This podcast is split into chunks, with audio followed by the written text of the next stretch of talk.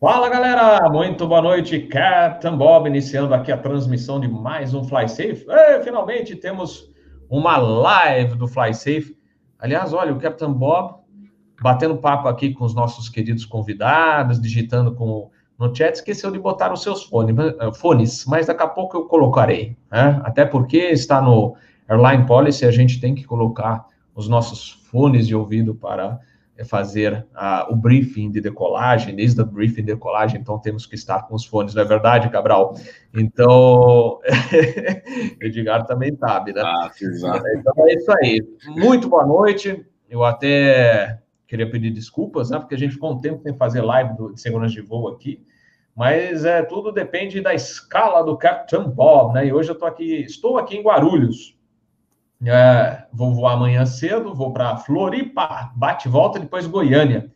Já, é, essa semana a escala tá, está até mais curta, porque eu volto sexta-feira, faço Goiânia, Guarulhos na madruga, e depois um bate e volta a Chapecó. E aí encerra por volta de 11 da manhã, aí meio-dia e 20 eu pego, meio-dia, pego o voo para casa. Dia 16, que é sexta-feira, aniversário da minha esposa, e ela falou: não fale meu nome inteiro da minha esposa Franzen, olha, amor. Então é Franzen só, tá bom? Melhorou, hein? E domingo, aniversário do Captain Bob, uma boa ideia, hein? Boa ideia, 51 anos, quem diria, hein? E vai ter live no domingo, acreditem se quiser, 7 horas da noite, confirmada a nossa live do Asa News. Teremos como convidados o Peter, como sempre, né? Peter Biondi, o Adalberto Febeliano e o comandante Pamplona. E também o comandante Barione estará como convidado especial, participação especial no Asa News, domingo a partir das 7 horas da noite. E amanhã, amanhã tem outra live que vocês curtem pra caramba, cafezinho, cafezinho de aeroporto com quem? Mestre Soares, para a gente falar mais de regulamentos, operação com é, baixa é, visibilidade, etc, etc, etc. Então, amanhã, seis da tarde, é um pouquinho mais cedo que o Mestre Soares pediu para a gente fazer a live um pouco mais cedo. E até bom, porque o Capitão Bob vai dormir mais cedo, porque tem que madrugar na sexta-feira. Mas vamos dar as boas-vindas, além dos nossos queridos amigos do chat. Aliás, gente, estamos quase virando 30 mil inscritos. a última vez que eu olhei agora à tarde, está 29,992. Pode ser que hoje à noite já vire 30 mil inscritos no canal. Muito obrigado aí pelo carinho que vocês têm aqui no, uh, canal Asa e sempre prestigiando nossas lives. Fico muito feliz, tá? E, aliás, eu acho estranho que às vezes a, a gente tá deslanchando e dá aquela freada. Eu falei, nossa, mas o que, que aconteceu, né?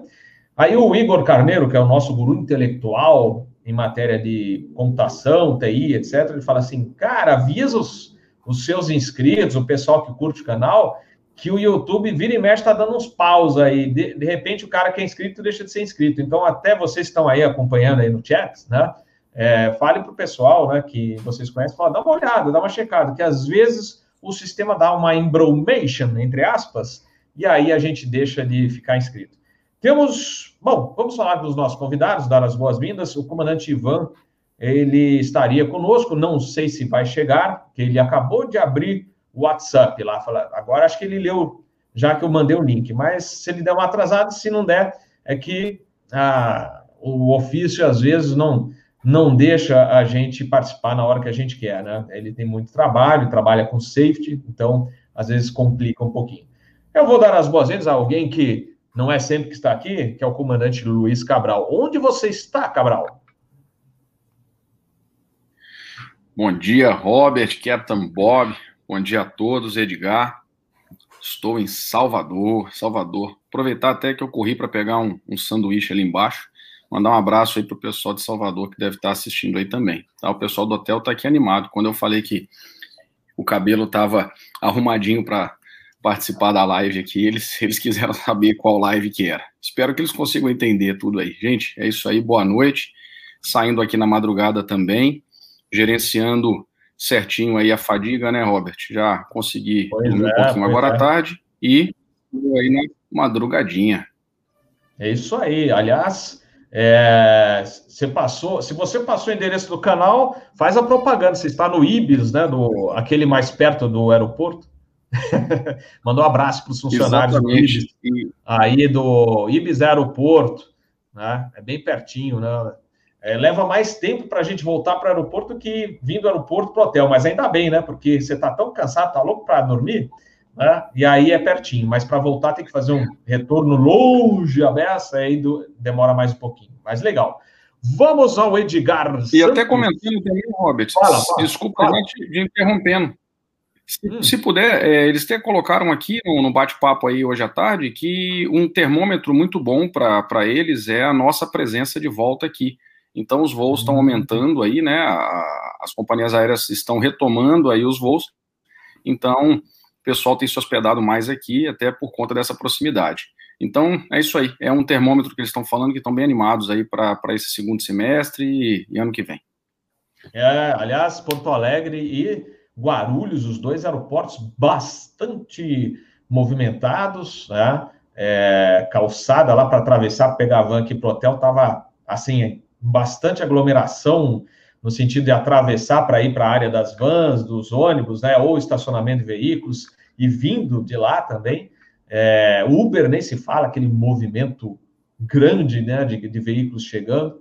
E, então é realmente um bom termômetro. A gente espera que só continue decolando. Aí já pagaram um cafezinho, daqui a pouco eu coloco aí na tela para gente, pagando um cafezinho para o Bob. Vamos, Edgar! Edgar, pelo jeito você está em casa, né, Edgar?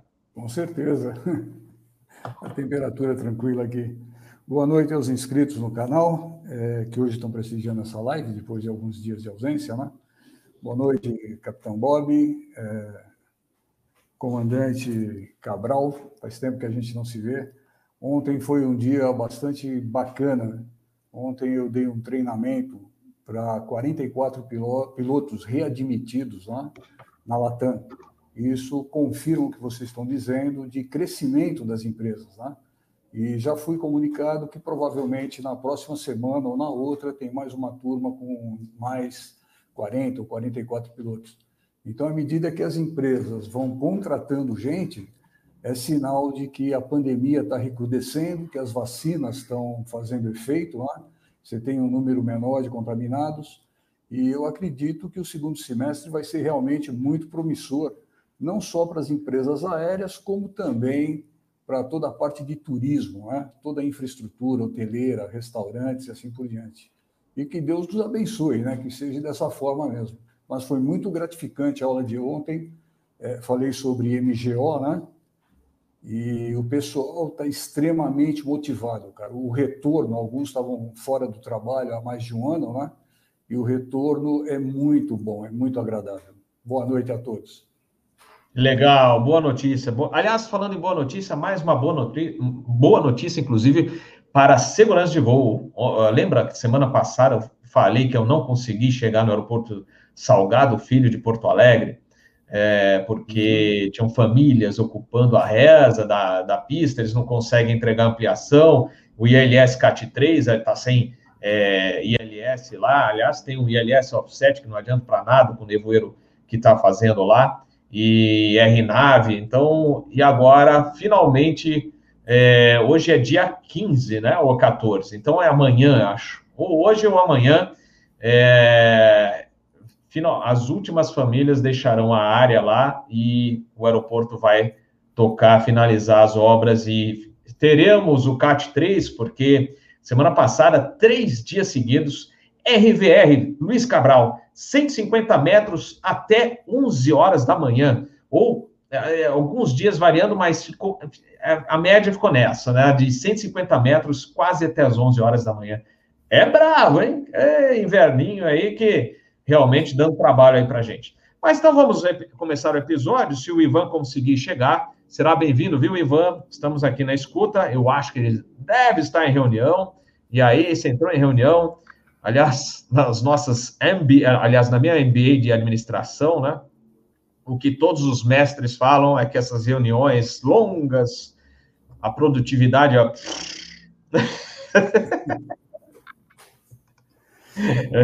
Eu falo assim, reunião que dura, ó, só ocupa a manhã inteira, e da manhã inteira, se você tirou proveito de 5 ou 10 minutos, é muito. Então, tem que rever. Vamos lá. Vamos iniciar, então.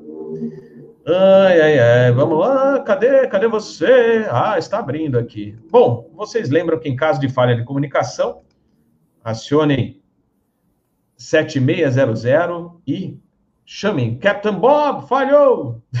vamos lá. Agora sim, vamos, vamos estopando aqui. É, é, inventei um novo verbo, estopar. Essa mistureba de inglês com português, né? Já é, vamos printar, é um que veio assim, né? Então vamos lá. Não, não era isso que eu queria. É, é mais ou menos, mas é outra técnica. O Capitão Bob tá meio devagar aqui. Acho que ficou muito tempo sem fazer fly safe. E agora, agora tá pegando no tranco. Pronto, tá aí. Vocês estão vendo bem? Sim. Cubana 972, queda previsível, né? É, acidente anunciado, que mais vocês querem, né? Teve um, um inscrito nosso, aliás, Maurício Maier, obrigado pelo café, grande abraço, meu amigo, estamos devendo um café. É, um inscrito nosso escreveu assim, ah, é, é, como é que ele escreveu? É, não dá para é, sem ele fala assim, sem comentários esse acidente. Aliás, eu sou o primeiro a comentar. um abraço, meu amigo. ele falou isso. Né? Bom, sexta-feira, 18 de maio de 2018, aconteceu esse acidente. O, o, mais interessante é que esse 737, né, é, você vê, a arrendadora é Global Air, né? É, eu acho que, se não me falha a memória, empresa mexicana. E esse avião foi arrendado para Cubana de Aviação, lá de Cuba, né? É, quatro dias antes que ele começou a operar lá em Cuba, e aí caiu. Acho que foi mais ou menos isso. Então tá aí a matrícula, né, o, ano fabri... o ano do primeiro voo, 15 de julho de 79, e esses maravilhosos motores, dois Pratt Whitney JT8D. Vamos lá. Falando do acidente aí, o 737-200 caiu logo após a decolagem, do Aeroporto Internacional de Havana em rota doméstica, né, para Holguín, que é, é, considerada a quarta maior cidade lá em Cuba. Colisão com o solo correu em área desabitada, ainda bem, próximo a uma linha de trem, ou seja, infelizmente as vítimas, né, ou felizmente não houve vítimas no solo, mas infelizmente tivemos muitas vítimas, né? Três sobreviventes apenas entre os passageiros e os tripulantes, e mais um deles morreu no dia 21 e o segundo quatro dias depois. O acidente se iniciou no solo, quando os pilotos receberam a documentação final de peso, balanceamento, load sheet, toda aquela papelada né, de peso, balanceamento, mandado pelo Dove, só que foi preparada para uma, uma aeronave com configuração diferente do uniforme Hotel Zulu. Engraçado, a gente já viu isso né, em outros acidentes.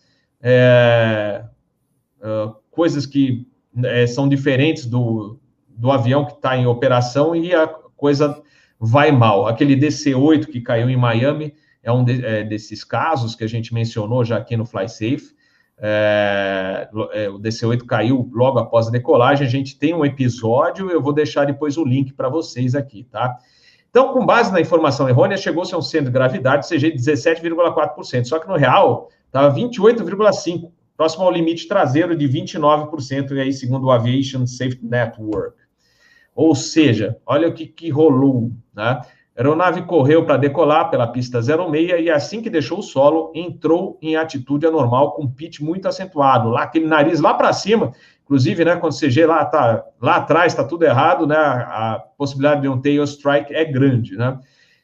E a asa caiu, né? Tá entre aspas aí porque é estranho, né? Parece que a asa caiu. Não, é que ela além daquele pitch é, acentuado, a, o, o, avião tendeu, né, rolou para a direita, né? Aí solou, é, né, o alerta de bank angle, do Ground Proximity Warning System. Né? Ele estava com a inclinação já ultrapassando os limites. Né? Atingiu 35 graus de bank para a direita, voltou para a esquerda, para a direita. Imagina aquele avião bobo, né? Para cá, para lá, para lá, e o pitch chegou a 30 graus positivos. Adivinha o que aconteceu? Né? Então, sem contro conseguir controlar a aeronave, a tripulação declarou emergência e o avião perdeu velocidade e entrou na trajetória descendente, colidi colidindo com o solo apenas 40 segundos após a decolagem, né? Então é isso aí, olha só. É o triste desfecho, né? Então a gente tem esse vídeo né, de uma reportagem do, lá da, da queda, né?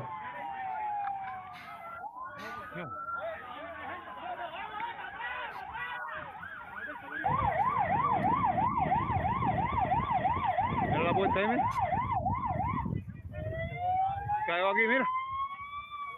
Se caiu aí aqui mesmo, ¿eh? Se caiu aí mesmo.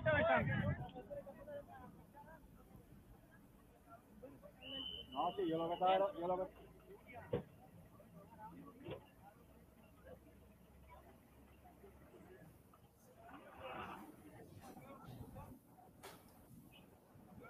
Tá aí. É, olha aí. Seis tripulantes mortos, passageiros é, eram 107, só um sobreviveu, aliás, foi uma passageira. O total, né, 112 mortos. Né? Isso aí, é o resumo do que eu tinha para passar a vocês. Então, vamos iniciar o debate aqui. Voltando à telinha. Agora sim. Vamos para o Luiz Cabral. Luiz Cabral, you have control. Muito bom, Robert. É, antes de mais nada, só se por acaso também houver falhas de comunicação aqui, pode colocar lá no chat lá que, que a gente repete. Muito bom. A gente vê aí uma, uma situação onde ele, o acidente realmente ele começa antes, né? É, o avião ele tinha uma configuração diferente daquela que estava no peso e balanceamento. E, e aí, então, é, foi carregado de uma forma diferente. Alguns dados que eu coletei aqui tinham 5 mil libras a mais de combustível do que estava previsto, então a investigação é, descobriu isso também, que tinha combustível a mais do que estava lá. E o interessante é, por, é que os números aqui, Robert, que eu, que eu busquei aqui da, da investigação, eles apontam que é muito parecido com, com o que estava normal. Vamos dizer, os pesos em si, o avião aguenta. O projeto da aeronave, ela tá para aguentar bastante coisa. Né? Então, né, alguns números só para a gente ter uma, uma noção. Ele foi despachado com 99, quase 100 mil libras, peso máximo do avião é, para decolagem 108 mil libras e a investigação encontrou aí 5 mil libras a mais por conta desses 5 mil de combustível, então ele estava realmente com 104 mil libras. Então é interessante porque o avião ele, ele, ele é, é forte. O que eu gostaria de colocar aqui são dois assuntos para a gente fazer nessa primeira rodada de, de conversa. A primeira, então, é, é, com relação ao despacho desse voo, e aí eu sei que vários amigos que estão assistindo aqui trabalham em empresas que prestam serviços para companhias aéreas, principalmente na parte de carregamento das aeronaves. Então, gente, vamos prestar bastante atenção nisso. É, eventualmente há uma, uma complacência muito grande em simplesmente acreditar que o avião está sendo carregado dessa forma. Então, como o Robert colocou aí, né, Bob? É, não é o primeiro acidente e, infelizmente, não será o último mas esperamos que o próximo demore aí muitos e muitos e muitos anos para acontecer com relação a peso e balanceamento. Então, uma atenção aí muito grande em cima desse peso e balanceamento, da checagem, principalmente é o que eu falo. É, os atores têm vários anjos da guarda, né? Então, os controladores de tráfego aéreo e pessoal que está lá embaixo carregando o avião são os grandes anjos da guarda, são as pessoas que estão olhando e conferindo se a bagagem está indo de uma forma correta. Então, muito cuidado naquele peso e balanceamento, e, como foi colocado, esse é o motivo de antes do acidente ter acontecido antes. E o outro é com relação ao treinamento de upset recovery, um treinamento de, de pilotagem, né, alguns números assim bem, bem interessantes com relação à deflexão de, de, de pedal e deflexão de leme, são muito grandes e a gente vê que houve uma dificuldade muito grande daquela tripulação em voar essa aeronave, né? Como você disse, a gente usa mesmo no jargão, o avião ele estava bobo, né? Colocando ali um, um pitch up de, de 30 graus, que é muito, então, para o pessoal entender, em torno de 15, né? Para uma aeronave a reação é o correto. Eventualmente se usou potência. Esses aviões ele tem a tendência de levantar ainda mais o nariz quando você aplica completa potência. Então, tudo isso pode ter influenciado, e aí vai, então, é, essa, essa, esse segundo grande pacote que eu coloco, que é o, o pacote do treinamento. Né, principalmente treinamento de upset recovery, de alguma situação anormal, estar preparado para aquilo. E é interessante que a própria investigação ela coloca o avião não sendo o maior problema, apesar de ser um avião antigo, um avião com uma tecnologia ainda da década de 70, né, 60, 70. Então, é, mas ele, ele não aponta como sendo uh, um fator principal ali, é, e sim esses dois: o erro de peso, balanceamento e carregamento da aeronave. Tudo isso que a gente já comentou e na próxima rodada a gente pode até aprofundar, e o treinamento dos pilotos é, para a utilização um pouco mais é, refinada dos comandos de voo aí que influenciaram também na, nesse acidente. Beleza? É, demonstra, né, Cabral, uma falta de cultura voltada para a segurança de voo, né? Porque, é, inclusive, menciona-se, né, do, do bate-papo fora do, do, do, contexto, né, ou do cockpit estéreo, entre os tripulantes, ou a, a, falta de atenção do pessoal do peso e balanceamento, treinamento, então, é, realmente havia deficiência grave, né, na, no operador da, dessa empresa aí, que faltou, né, muito treinamento e muito, eu acho que muito curso voltado para segurança de voo, aquela preocupação em manter a doutrina operacional voltada para a segurança de voo. Vamos Boa. então ao. É isso aí, Robert. Vamos ao Edgar, depois a gente faz uma nova rodada aí para a gente comentar mais alguma coisa. Vai lá, Edgar.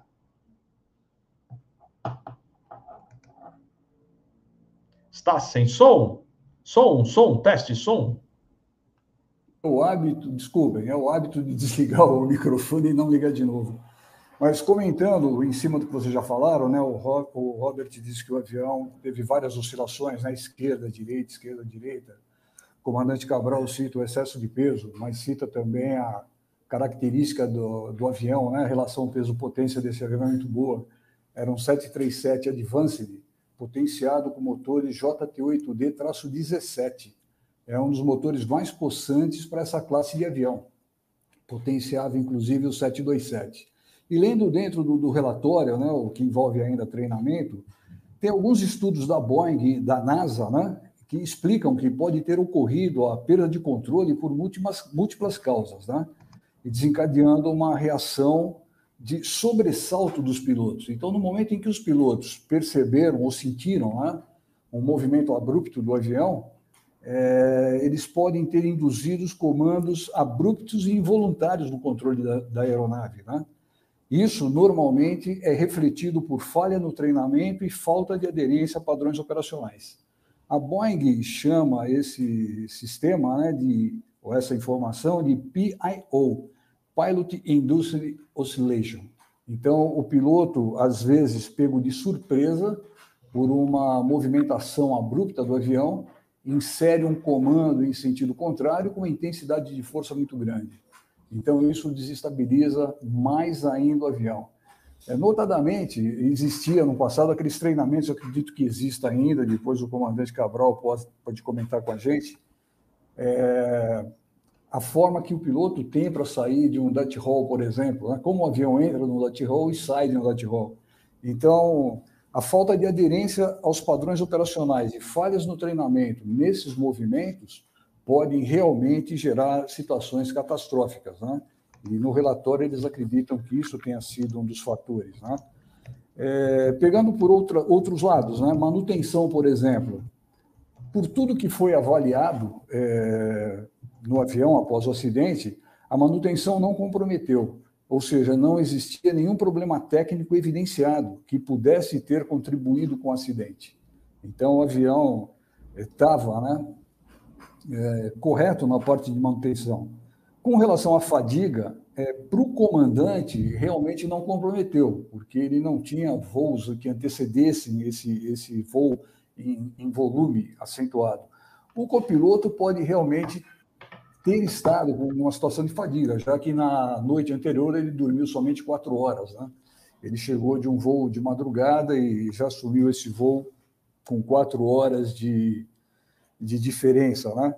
A aeronave era mantida segundo os manuais da Boeing e tinha no seu Maintenance Planning Document aprovado pelas autoridades mexicanas. Eles seguiam os padrões de manutenção é, determinados pela Boeing. Né? Como o comandante Cabral é, comentou também, a gente teve problema de peso, mas os pesos em nenhum momento eles excederam o limite máximo do avião. Quais foram as principais inconsistências? Né? É, distribuição dos PACs de forma incorreta, né?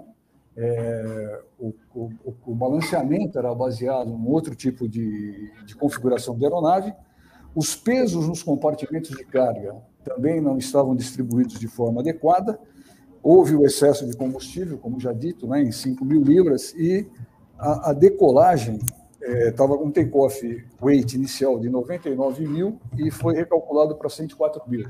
O limite do avião, se não me engano, é 108 mil. Então, ele estava dentro do, do, limite normal. Né?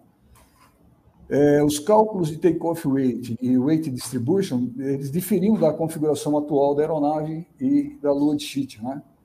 Houve alteração de CG, ou seja, o THS foi ajustado em 5,5 e 3 quartos unidades em vez de 3 e 1 quarto. Né? Essa diferença é, era em relação ao peso indicado, que estava com uma diferença de mais ou menos 2 mil libras. Né? Uma coisa que chama atenção também é o padrão de operação. Né? Então, como já citado, é, durante as verificações ou a execução do checklist, a tripulação estava envolvida em conversas que não eram pertinentes ao voo. Então, isso pode ter ajudado, né, ter deixado o pessoal um pouco mais é, descontraído. Né? E assim que a aeronave voltou, ela foi para uma atitude normal, com condição de high nose e high angle, algo em graus de bank angle e 30 graus de nose up. A tripulação emite aviso de Mayday, a aeronave perde atitude e cai atingindo o solo. É, provavelmente, a gente não tem muita certeza disso, mas aquele, aquelas oscilações induzidas pelo piloto pode realmente ter contribuído para para perda total de controle, porque o avião gira para a direita e, na sequência, ele gira violentamente para a esquerda, tem um controle muito abrupto de radar. Uma, da, uma das fotos né, que é mostrada no relatório aparece uma Power Control Unit do radar com duas hastes de acionamento, uma das hastes seccionada. E pela, pela avaliação dos engenheiros que participaram da investigação, esse cisalhamento não ocorreu por fadiga. Ele pode, muito provavelmente, ter ocorrido por excesso de carga. É aquela situação do piloto ser pego de sobressalto né? e impor um comando muito violento no avião. É, os cálculos de carregamento foram feitos por uma empresa prestadora de serviço, contratada né, pela cubana de aviação. Eu não acredito, ou melhor, não tenho certeza se existia um DOV disponível naquela área. Mas uma coisa é certa, e isso é previsto nos manuais da empresa. Inclusive, eu comentei isso na aula de ontem, está dentro do MGO da companhia, é, que diz das trocas de último minuto e os pilotos devem estar preparados para fazer essas alterações de último, de último momento. É lógico que até um determinado limite. Se passar desse limite, um DOV deve ser é, contactado né, para que auxilie é, a tripulação nessa verificação. Então, é, o que, que eles colocam como principais causas, né? Inconsistência do treinamento da tripulação, como já foi dito, o upset recovery, né? Provavelmente a, a tripulação não tinha esse treinamento, erros de cálculos em peso e balanceamento, baixos padrões operacionais e são erros que têm como preponderância fatores humanos. É óbvio que é uma cadeia de informações, não pode se imputar é, o erro somente ao piloto o que fica é que ele é o último elo da corrente.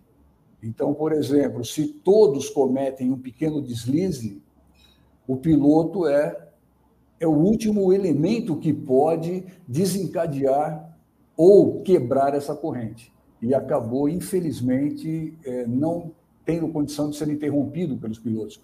O comandante era bastante experiente na operação. Durante a decolagem, ele toma o comando do copiloto, o copiloto é que estava operando, e é feito isso de uma forma muito agradável, muito consensual, né? O comandante diz I have control e o copiloto, please, tá? entrega o comando sem nenhum problema, percebe a dificuldade. Então, nesse aspecto, eles agiram de forma adequada, mas acredito que aquela informação de é, inputs muito pesados né, nos controles de voo podem ter cometido esse tipo de problema. Lembrando, é um avião antigo, ele não é fly-by-wire, ele é cabo e ele não tem nenhum envelope de proteção.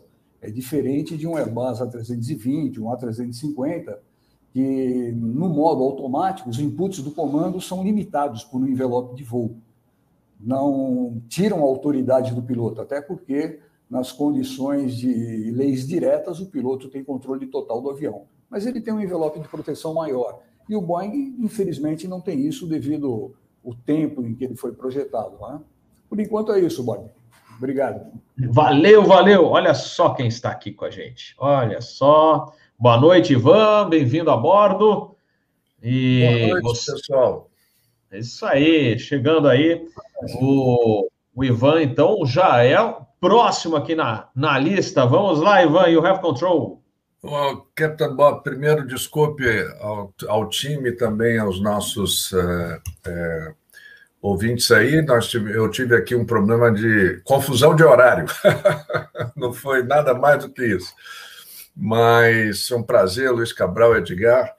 Bem, Edgar deixou pouca coisa para a gente comentar. Excelente uh, abordagem. Mais um acidente que, infelizmente, o último elo, que era a tripulação, é, foi pego totalmente de surpresa por uma série de fatores que levaram essa aeronave a entrar numa atitude totalmente é, é anormal, né?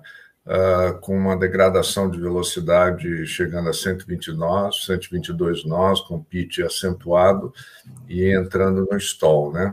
A aeronave, como o Edgar falou, aparentemente estava com com todos os, os sistemas funcionando.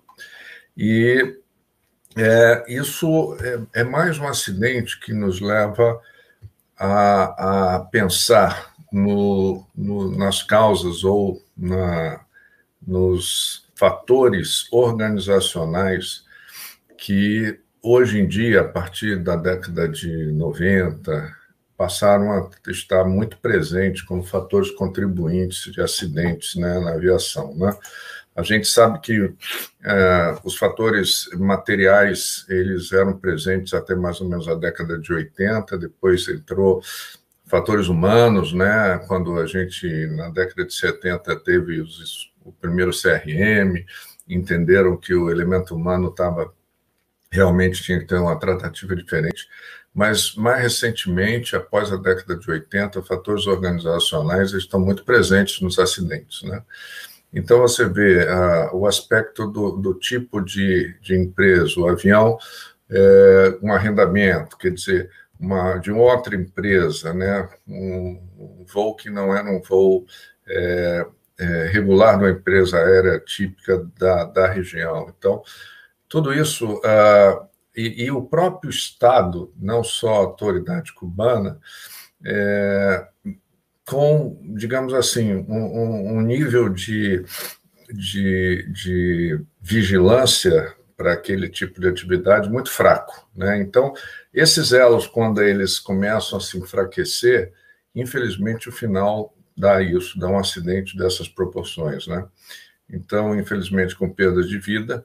Uh, como o Edgar falou, é, a, a, falta de treinamento de atitudes anormais realmente poderia ter auxiliado um pouco, não, não, não, na realidade, não, talvez não pudesse nem tirá-los dessa situação, porque ah, tudo isso ocorreu em frações de segundo e muito baixa altitude, altura até, que o avião não conseguiu é, é, alçar voo como deveria, né? Então, é, lógico que o treinamento de, de saída de atitudes anormais faz com que a gente tenha um condicionamento de poder reconhecer determinadas coisas. Mas, como o Edgar falou, esse é um avião totalmente convencional.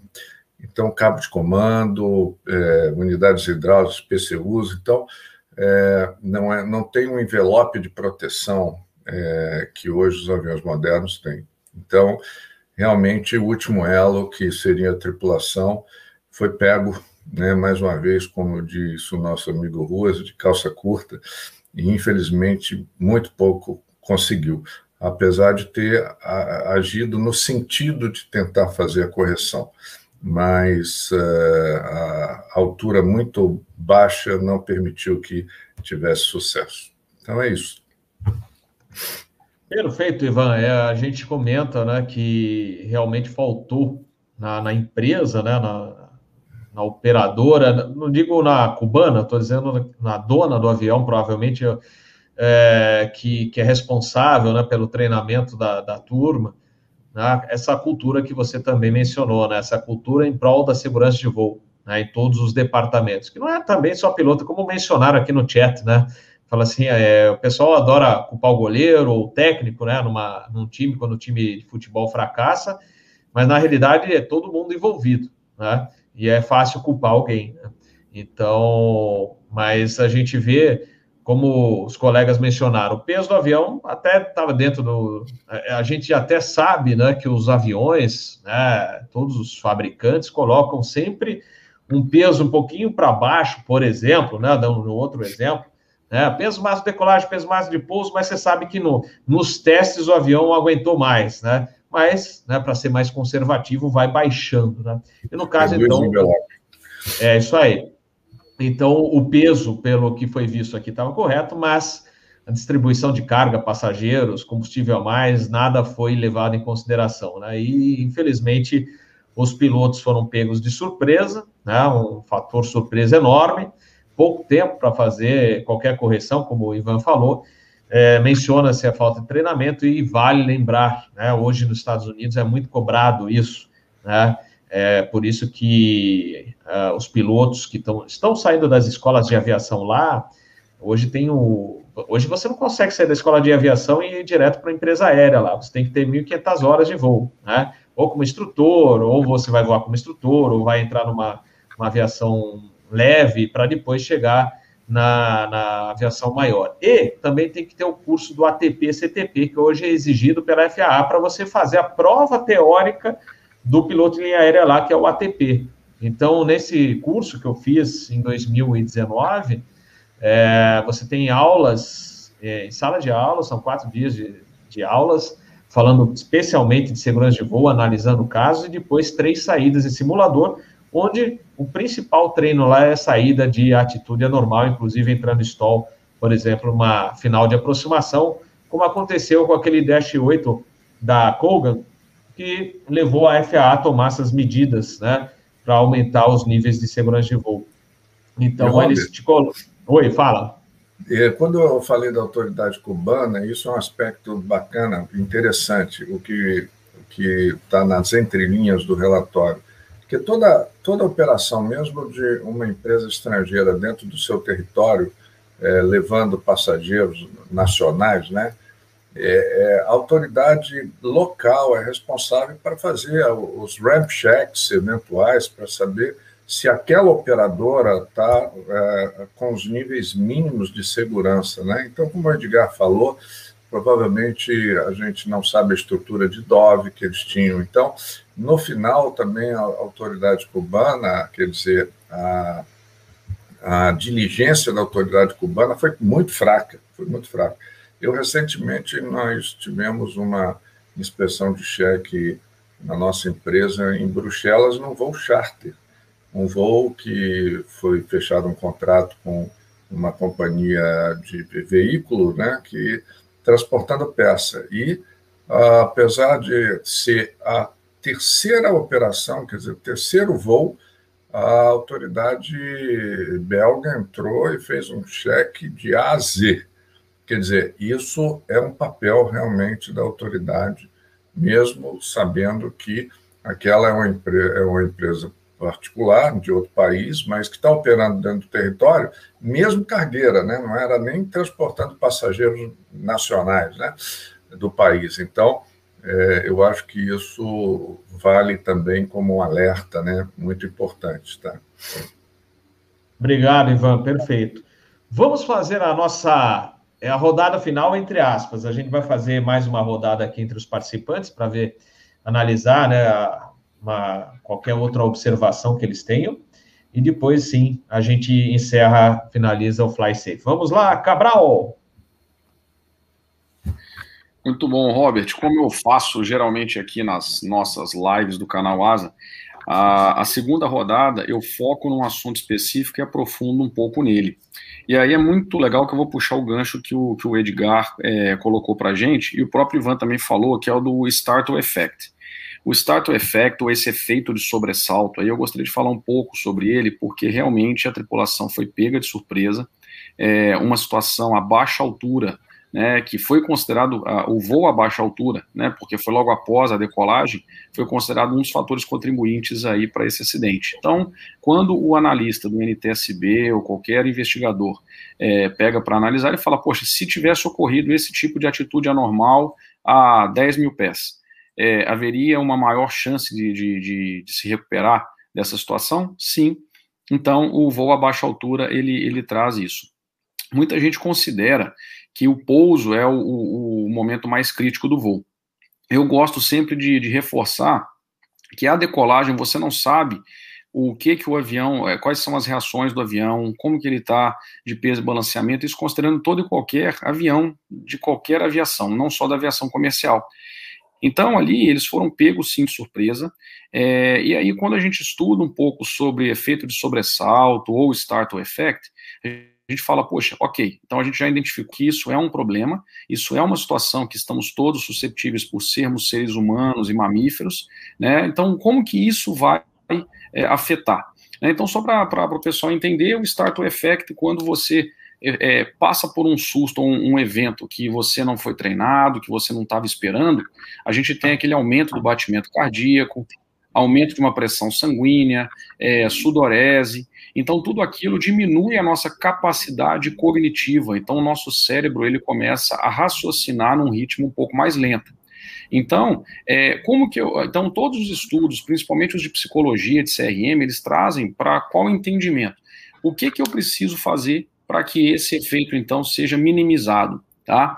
E aí eles colocam como as melhores melhores práticas aderência ao SOP e treinamento.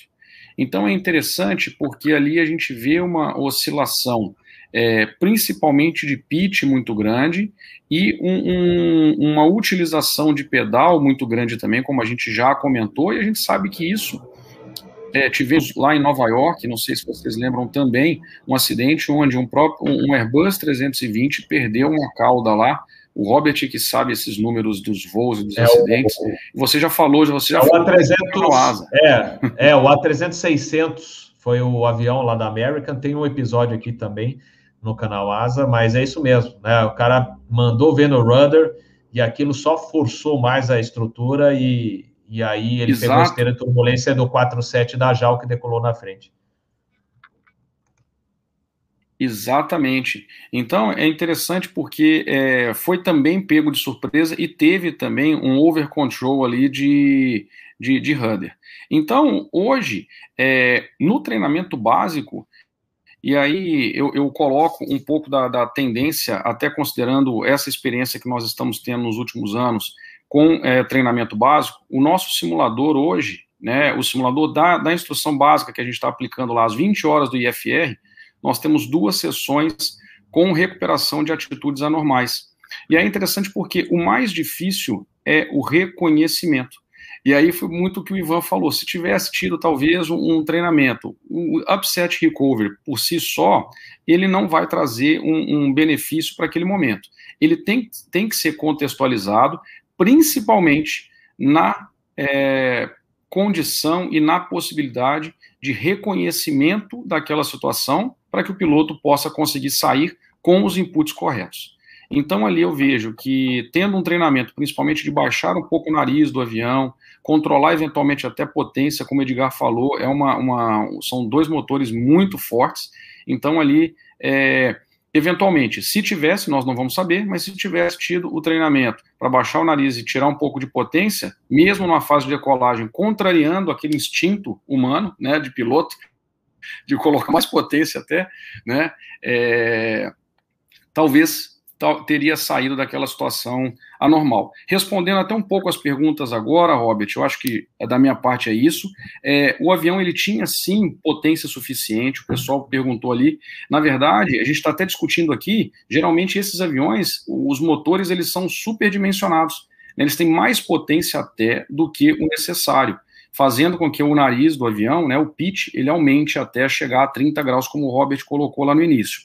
Se é um acidente organizacional, concordo também. Hoje, a maioria dos acidentes eles são organizacionais e, como o Ivan colocou, tem toda a parte de cultura do país, daquele operador sendo inserido ali dentro é, da, da, do, do, do, próprio país. Então, sim, eu acho que existe sim um, um ambiente organizacional. E hoje a gente vê que assim é comum terceirizar o serviço de peso de, de, de ground handling, que é, que é chamado. Então, todos os equipamentos, tudo que está sendo operado ali embaixo do avião é terceirizado. Então, vai da empresa ou das empresas questionarem qual, qual é o treinamento desses profissionais que estão ali, ali embaixo do avião, é, qual tipo de, de, capacitação eles estão tendo. E aí, quando perguntaram também a última pergunta com relação ao load sheet manual, eu não vejo problema ela ser tanto manual quanto, quanto eletrônica, desde que haja a capacitação do profissional que está imputando os dados ali. É claro que quando você coloca dentro de um, de um, de um sistema binário é, automatizado, ele vai ser mais preciso e ele é meio que é, ele vai barrando ali eventuais erros que podem ocorrer no meio do caminho. Acho que é isso, gente. Eu falo muito, né? Vocês têm que ir me cortando aí. Não, é isso aí. Inclusive mostra se está fora do gráfico, a posição de CGs, etc. Né? Ele te mostra no, na tela do computador do Dove, ele vai só inserindo os dados que ele recebe, né? E aí já vai montando tudo e aí já, já te mostra se está dentro do gráfico, como é que vai, vai ser tudo, tudo programado aí de, de, de embarque de carga, da, das malas, como tem que ser distribuídas. Então, o, a, o modernismo ajuda bastante, né? né, o, o, a tecnologia que a gente pode falar, né, é, ajuda bastante em todos os sentidos. Hoje a gente também tem o iPad, então a gente consegue calcular a bordo rapidamente. Outro dia, dando instrução para o colega que veio do, do AI, né, é, ele ficava assim, com os olhos brilhando, né, quando você fala, ah, vamos lá, então acrescenta uma pane aí, lá no iPad, então vamos calcular a pista. Aí você coloca a pane disso, pane daquilo, ó, tá no mel isso, aí vai juntando e aí o sistema calcula, ó, se tem pista ou não. então é fantástico, né? Antigamente a gente tinha que falar mais isso, agora tira. Lembra, cara? Pegava é, lá e ia fazendo. Eita, nós! E fazer. Diminui! Meu Deus, no meio da emergência, simulador, calcula aí para mim, vamos lá. E aí lá, mais isso, aí menos isso. Ah, não tem que usar tal, então é mais isso. Não, e no final tinha que fatorar ainda. Ah, pois é. Pois é. É, mas... Acrescentar é. 15%, não saiu o cálculo interessante, é. né, Robert? Aí, que, aí o cara é, se enrolava na poucas diferenças. boa, boa. A gente repetia a, o, o, cálculo é, várias vezes e o cálculo nunca dava o mesmo número. Vamos de novo. Ai, ai, eu vou mandar aqui um abraço, né? Não sei se ele assiste o nosso episódio, que a gente teve uma aula fantástica, várias aulas, né, Cabral? Você já deu aula para gente, o Edgar, né? O, o Ivan não deu porque não, a gente não. Você operou na Varga, eu operei na Rio Sul, né? Mas não, não, não calhou da gente. Mas o Robert Lê, que está voando, acho que na, é na Alemanha ou na Suíça agora, né? É grande mestre também e aí ele tinha uma paciência, não sei se você lembra, Luiz Cabral também. Você, bom, nem, vocês nem se falam, mas ele também, eu falei assim, cara, precisa gostar, porque ele curtia, né? Sempre, curtia não, curte, né? E, e aí tinha ido até para Boeing para fazer curso lá, um monte de coisa. Então ele, para dar essas aulas né, de peso, balanceamento, é, fazer cálculo com pane, sem pane, ele, ele gostava daquilo, é, gosta, né? Ele está agora voando numa empresa aérea lá do exterior. Mas um abraço para você, Robert Lê, né? O, é, é, o Bob, Bob Lê. Bob Lê. É, vamos lá. Edgar, suas. Eu não gosto de falar considerações finais no episódio de, de Safe, né? Porque na realidade a gente sempre está trazendo mais informações, mas na nossa rodada antes de encerrar o episódio. Tá. Eu vivenciei muito é, esses cálculos manuais, né? O 27 não tinha nenhuma tecnologia embarcada a não ser os manuais, né? E era comum você estar tá consultando o manual e de repente muda o tempo, né? De repente a pista está molhada, a pista está contaminada. E realmente é um trabalho que tem que ser feito dentro de um tempo né, correto para que você não comprometa o voo, mas também, se você não conseguir fazer, tem que ser claro e deixar bem claro para os pilotos que as contas não estão de acordo. Né? Com relação aos dois comentários, né, o comentário do Cabral é, aconteceu em baixa altitude, foi muito baixa altitude. A perda de controle ocorreu a 85 pés, ou seja, algo em torno de 26 metros. Realmente, os pilotos ficaram sem chance nenhuma é, de poder fazer qualquer tipo de correção, ainda mais pegos de sobressalto. Né?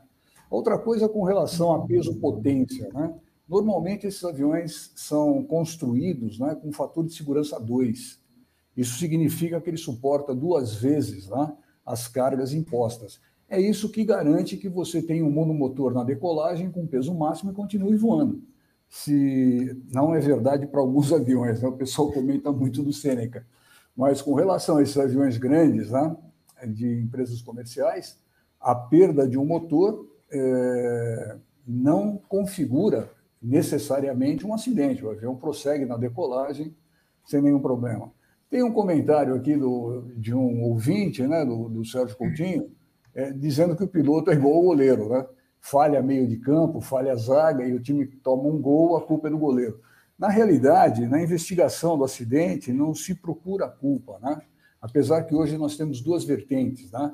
Nós temos as investigações técnicas conduzidas pelo Ministério da Aeronáutica, onde a preocupação é descobrir a causa do acidente. Por outro lado, nós temos as investigações criminais. Essas sim tem por responsabilidade culpar ou descobrir o culpado, até para efeitos de punição e indenização. É, isso ficou bem claro no acidente que nós tivemos né, com o A320, onde o chefe da segurança de voo, o vice-presidente de operações, foram processados. Na realidade, acabaram sendo inocentados, né? mas hoje existem essas duas vertentes. Existe a, a técnica, né? onde você está procurando causas do acidente para evitar que elas é, apareçam de novo, e dentre essas causas no acidente de hoje ficou bem claro, acredito que para todos vocês, todo mundo comentou, treinamento e a necessidade de se seguir as orientações. Então a culpa não é do piloto, a culpa é do sistema. E qual foi a causa? Um treinamento ineficiente. Já num sistema de é, civil ou, ou criminal, Aí sim você procuraria, procuraria culpados, e aí poderia entrar até as próprias autoridades cubanas, né, se fosse o caso. Mas eu acho que isso não faz parte da, da, do nosso escopo aqui. Né?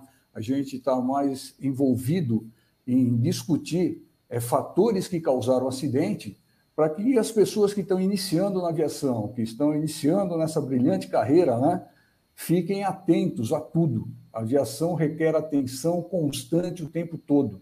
Por isso que a fadiga é algo é, primordial na segurança de voo. Se você está cansado, você não consegue raciocinar de forma adequada. Isso aí. Valeu, valeu, Edgar, é isso mesmo.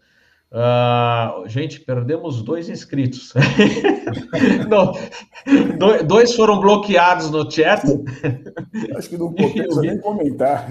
É, é sem, coment... é, sem comentários, sem é, comentários.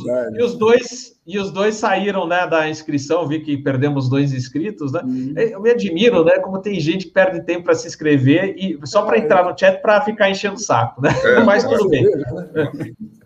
É, é, vamos, vamos. E segue o jogo, segue o baile. Vamos lá, Ivan.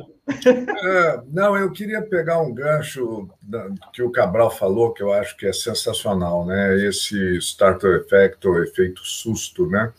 E para os nossos pessoal que nos assiste, é, isso é um pouco de psicologia, né, aplicado no CRM, mas é muito interessante. A gente, na realidade, o nosso cérebro trabalha com dois sistemas, né? Um, um sistema que a gente chama de sistema intuitivo, né? E um sistema que é o racional, né? E o racional é aquele que é, faz com que você tenha as suas decisões sendo feitas de uma forma um pouco mais é, processuais. Então, a mistura dos dois sistemas, né, do sistema 1 mais o sistema 2, dá no, o nosso comportamento. E como é que é, a, o piloto ele reage quando ele tem um, um, um, efeito susto desse? naturalmente há uma tendência do intuitivo agir. E como é que você faz com que o piloto possa ter uma reação adequada no momento desse, onde é, a adrenalina vai a mil, né? Então, é, como é que você faz com que ele possa ter reações que sejam, digamos, de uma certa forma processuais? É um, um aspecto do, do cérebro humano que chama neuroplasticidade. E você só obtém neuroplasticidade se você tiver foco, repetição e deixar a emoção como o último item nessa cadeia de, de eventos. Então, o nosso treinamento que a gente faz, até mesmo o treinamento de CRM, que é um treinamento muito mais comportamental, ele sempre está abordando os mesmos pilares, quer dizer, então você está tendo foco naquilo que é mais importante, e os treinamentos de simulador são aqueles treinamentos onde a gente traz as repetições de manobras, né? Então, o Cabral colocou, eu acho sensacional, Cabral, a gente, inclusive na instrução básica, já colocar um pouco de é, atitude anormal para o piloto que está recém voando, saber e reconhecer e poder fazer essa sequência um pouco racional, apesar de ele estar tá no momento onde o, o intuitivo é muito forte, né? Então, uh, vários acidentes, às vezes até domésticos, que você vê que a pessoa está vendo uma panela quente caindo e ela instintivamente, intuitivamente põe a mão na panela. Né? Então, é, é o lado, o sistema 1 só, só agindo. Né? O sistema 2, que é o, o, o que faz com que as suas decisões né, sejam mais pensadas, sejam mais racionais, deixou, deixou de existir. Né? E você só consegue isso, principalmente num ambiente onde se opera máquinas complexas como é a aviação, com foco, repetição e, lógico, tendo a emoção, né? Porque você tem que ter um pouco dessa, dessa capacidade dos neurotransmissores gerarem hormônio para você ter ação motora. Então, isso é, é, é, uma coisa que é estudado. O CRM, é, por trás do CRM, tem muito disso, de neurociência, né, de comportamento humano, mas é, isso tudo se traduz no seguinte: a gente tem que entender como nós somos, para a gente poder, é, inclusive, é, moldar os treinamentos, né? A, a, a, os aviões estão ficando cada vez mais complexos e a interação humana é, é um ponto muito importante. O Edgar falou, por exemplo, quando você está fatigado, tudo isso cai por água abaixo, porque mesmo você perde foco, porque você está cansado, mesmo você tendo treino né, de, de repetição, é, o seu corpo não reage e a sua emoção vai ser diferente, né? Então você acaba de novo agindo mais com o sistema 1, uma intuição sem muito, sem muito processo e você acaba é, tendo uma falha, né? Mas esse acidente em si, os pilotos tiveram muito pouca chance de fazer qualquer coisa por causa da, das características de como ele ocorreu. Mas isso é, é, é, é, um, é uma coisa que cada vez mais está se estudando, cada vez mais na, nas investigações, ah, ah, não só o NTSB, mas o CENIPA, tem psicólogos que estão acompanhando, né, às vezes, quando é um incidente é, as entrevistas com os pilotos, com mecânicos, porque o comportamento humano é, é uma coisa extremamente complexa e principalmente diante de um efeito que não está estruturado, que a gente chama o start effect, né? Aquele que às vezes você não treinou, né? Que você não espera, você está condicionado a alguma coisa e basta a gente mesmo sabe. Todo piloto fica craque no corte, no, na, no, na perda do motor na via one cut, né? Todo mundo. Se você tirar o motor do cara na hora que ele está recolhendo o flap, opa, a coisa já muda de figura. O que, que eu vou fazer? Né? É bem isso. Não é isso? Ou, ou, ou, uma quebra na sequência também, né? Quebrou a sequência tá... mental. Exatamente. sequência mental, o que é que eu vou fazer? Vou dar toga? Vou, vou parar de subir? não é? Então, é, é foco, repetição, para que a sua reação emocional esteja um pouquinho mais balizada, né? Então, é, eu achei muito legal a gente abordar isso aí, porque é uma coisa que todo mundo pensa que o mundo do piloto não tem isso, mas tem sim. E começa desde o Serninha, hein? Desde o Serninha. Eu, eu, eu, levei susto desde os meus monomotores. E vocês lembram, vocês lembram das famosas panes, entre aspas, porque você estava lá com o olha que bonito, que legal, olhando assim, nossa, que bela paisagem, daí de repente ele pega e uau, né? bota, é. bota, em power off, pane, me arranja um lugar para pousar. Ah! sem dúvida, sem dúvida. É, é, hoje, é. hoje não está tanto assim. Outro dia eu acompanhei um, um solo de um, de um, de um, um cheque de, de PP muito interessante. O checador muito consciencioso e disse: olha, se eu colocar a mão em cima da manete, significa que nós perdemos o motor. Então faça o procedimento. Nosso tempo não era assim, não. O cara puxava a manete, o avião. Né? E, e é. restasse que ele, ele recuperasse. Né?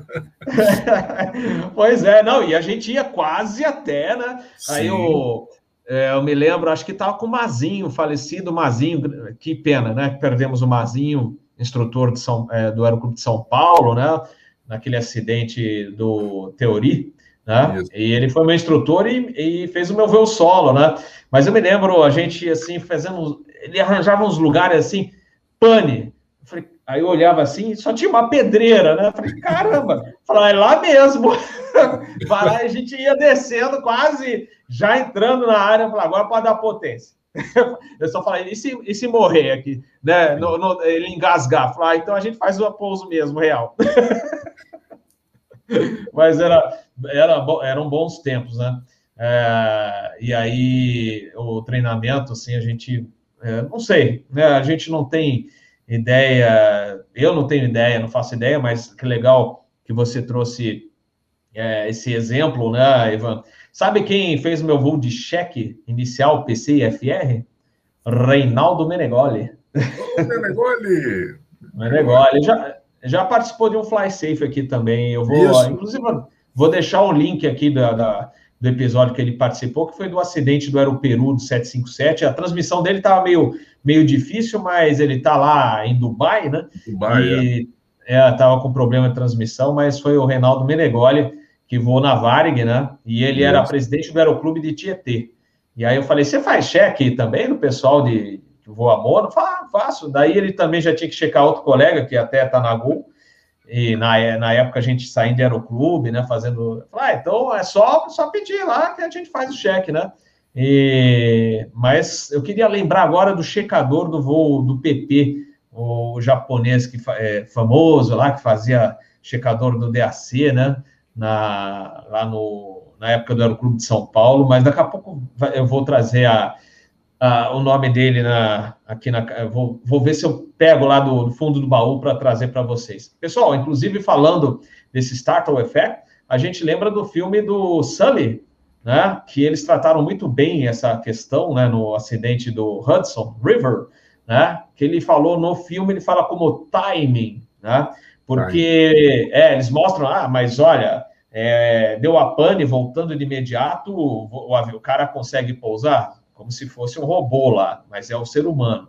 E ele fala, ele lembra disso, é o timing, o tempo que você tem para reagir, né? O startle effect, falei, Ih, caramba, e os dois motores, você imagina, o Sully, quando vê que perdeu os dois motores, cara, é uma coisa Não, realmente.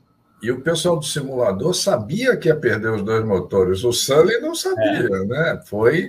É, ele perdeu um, outro ainda o copiloto tentando é, reacender o motor e ele disse: esquece, já era, vamos para o Rio.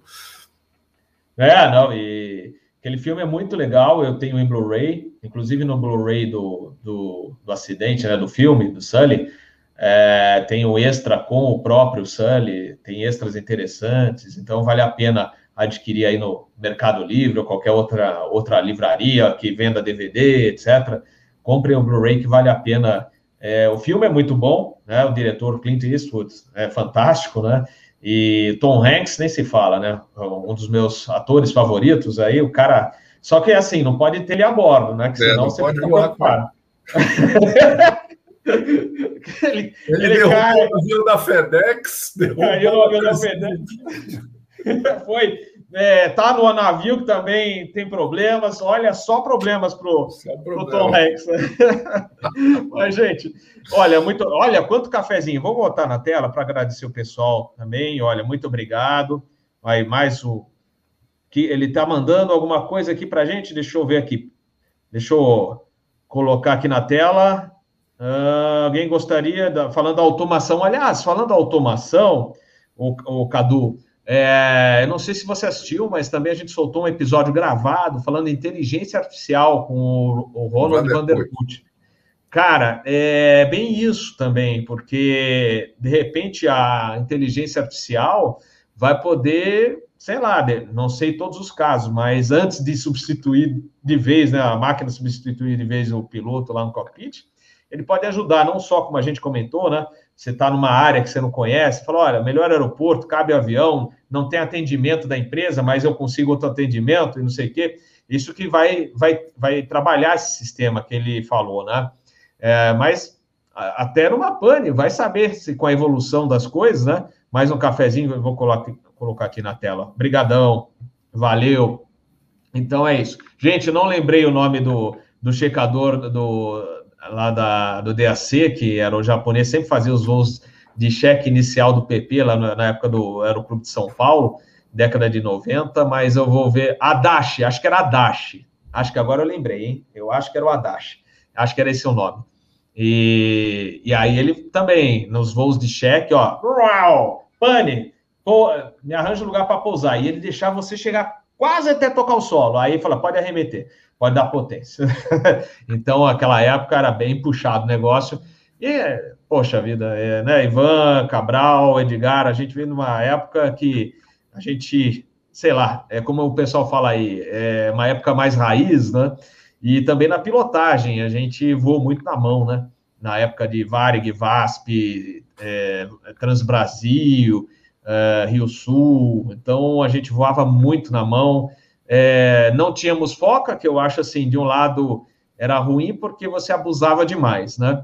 É, mas por outro lado, é, você, assim, o, não ter foca na época era ruim porque assim certas coisas chegavam ao extremo e às vezes a gente via acontecer acidente. Hoje eu acho que é muito mais seguro. O Ivan, Cabral, Edgar vão concordar que a, o grupo voa muito mais seguro do que naquela época. Por outro lado, né, a gente eh, tinha o um avião na mão, né? É, a gente sabia qual era a reação, sabia, falou, dá para ir até aqui, né? E o avião, então a gente conhecia muito o avião e fazia, falou, não, a gente, a gente consegue. Eu me lembro na época de copiloto, na VASP, eu, a gente girava, eu já comentei aqui, girava a base, às vezes em cima da cabeceira lá em Recife, cortava tanto. Falava, ah, vou fazer um visual, permite, comando? Falava, ah, tá, tá contigo. Quer girar lá em cima? Tá, a gente gira. Você vê, né, nos conceitos atuais, né? Naquela época já era, mas a gente abusava um pouco, né? A gente girava a base e terminava de alinhar já em cima da pista, né? E o comandante só falava: tá, tá vendo o vento aí? Não, tô vendo, tá, tá, tá sob controle. Mas, é, lógico, é, segurança de voo, assim, não, não, era recomendado. Mas a gente, mas a gente tinha o avião na mão. E o pessoal na ponte também, né? Transbrasil, curtia fazer essas aproximações muito curtas, né, na ponte aérea. Então, mas hoje, pessoal que está assistindo, quem não é da aviação, e mesmo para quem já é da aviação, pode ficar tranquilo que hoje é tudo muito mais, não é que seja mais seguro, mas hoje, graças ao sistema que monitora todos os parâmetros, o que, que é o FOCA, para quem não, não conhece? É um sistema que ele puxa dados é, né, do, do Fly Data, etc., e aí ele aglutina para o Departamento de Segurança de Voo. E aí ele, ele, o Departamento de Segurança de Voo estabelece um envelope, né? Você tem que fazer, eh, se manter naquele envelope, que é considerado um envelope mais seguro, né? Para operação segura, aproximação estabilizada, é, velocidade dentro do, do programado, então tudo, tá tudo lá, né? Então, lógico, se você cometer uma falha, exceedance, ele vai vai a, a, equipe, né? Uma equipe, não é um cara só, é uma equipe do departamento vai analisar, falar, ah, tá, o cara por dois segundos aumentou um pouquinho a razão, mas ele corrigiu, ou seja, ele fez a, a correção, ele percebeu que estava. Agora, por indisciplina, o cara veio é, com razão muito maior, a velocidade excessiva, ele vai chamar o cara e falar, pô, cara, o que, que houve? Né? Vai chamar para uma conversa lá na, no departamento de segurança de voo para saber o que estava acontecendo, o que, que houve, né? Então é, é isso, né? É, a gente já falou sobre isso, né, uh, Ivan, aqui também, né? Erro versus né, indisciplina. Né? Violação. Né? É, violação, isso aí. Erro versus violação. Errar é uma coisa, violar é outra. É essa que não pode acontecer também. Bom, pessoal, eu acho que. É, colocar mais um. Eu acho que esse aqui eu não tinha colocado. Estou colocando. Essa é a turma do cafezinho para o Capitão Bob, tá bom, pessoal? Estou falando aqui. Estou agradecendo aqui o pessoal do, do cafezinho e agradeço ao pessoal do chat também que mandou bem aí, com exceção daqueles dois, mandou bem aí nas, na, na, troca de informações, né, nas perguntas. Ivan, Cabral, né, Edgar, nem se fala. Uh, então a gente vai voltar amanhã, gente. Olha, é, eu sei que vocês estavam falando, mas que horário é esse, né? Um horário às, é às é, antigamente era às nove, agora é às oito. O outro horário, amanhã, às seis da tarde, porque a gente. Uma, estou trabalhando com a escala, né? O descanso, e outro estou é, trabalhando também com o horário dos convidados. Então, por exemplo, amanhã eu tinha pedido a mesma horário de hoje, aliás, era às sete horas amanhã, com o Soares. Ele falou, tem que ser às seis. Então, por isso que eu antecipei. Seis da tarde, tá, galera? Com o mestre Soares, para a gente falar aí de regulamentos, né? A parte de é, operação com baixa visibilidade, etc. A gente vai bater mais um papo nesse cafezinho que é bem descontraído, que vocês conhecem, que é o Mestre Soares. E no domingo, então, domingo às 7 horas. Então, amanhã às 6 da tarde, domingo às 7 horas da noite, aniversário do Captain Bob. Opa! é, 51, uma boa ideia. Isso. É. é. aí a gente vai, vai falar das notícias da semana e teremos, então, o, o Adalberto Febeliano, Peter Biondi, o nosso amigo Fernando Pamplona e também o Davi Barioni, participando do Asa News no domingo a partir das 7 horas da noite. Galera, muito obrigado pela participação, valeu mesmo. Ivan, Cabral, Edgar, show de bola. Cabral, bom descanso aí, vai dormir, que você tem que acordar bem mais cedo que eu, hein? Então vai dormir para descansar e tá bem amanhã no voo. Tá legal? Boa noite, meus amigos. Até amanhã. Até amanhã, hein? Seis da tarde. Não esqueçam, pelo amor de Deus.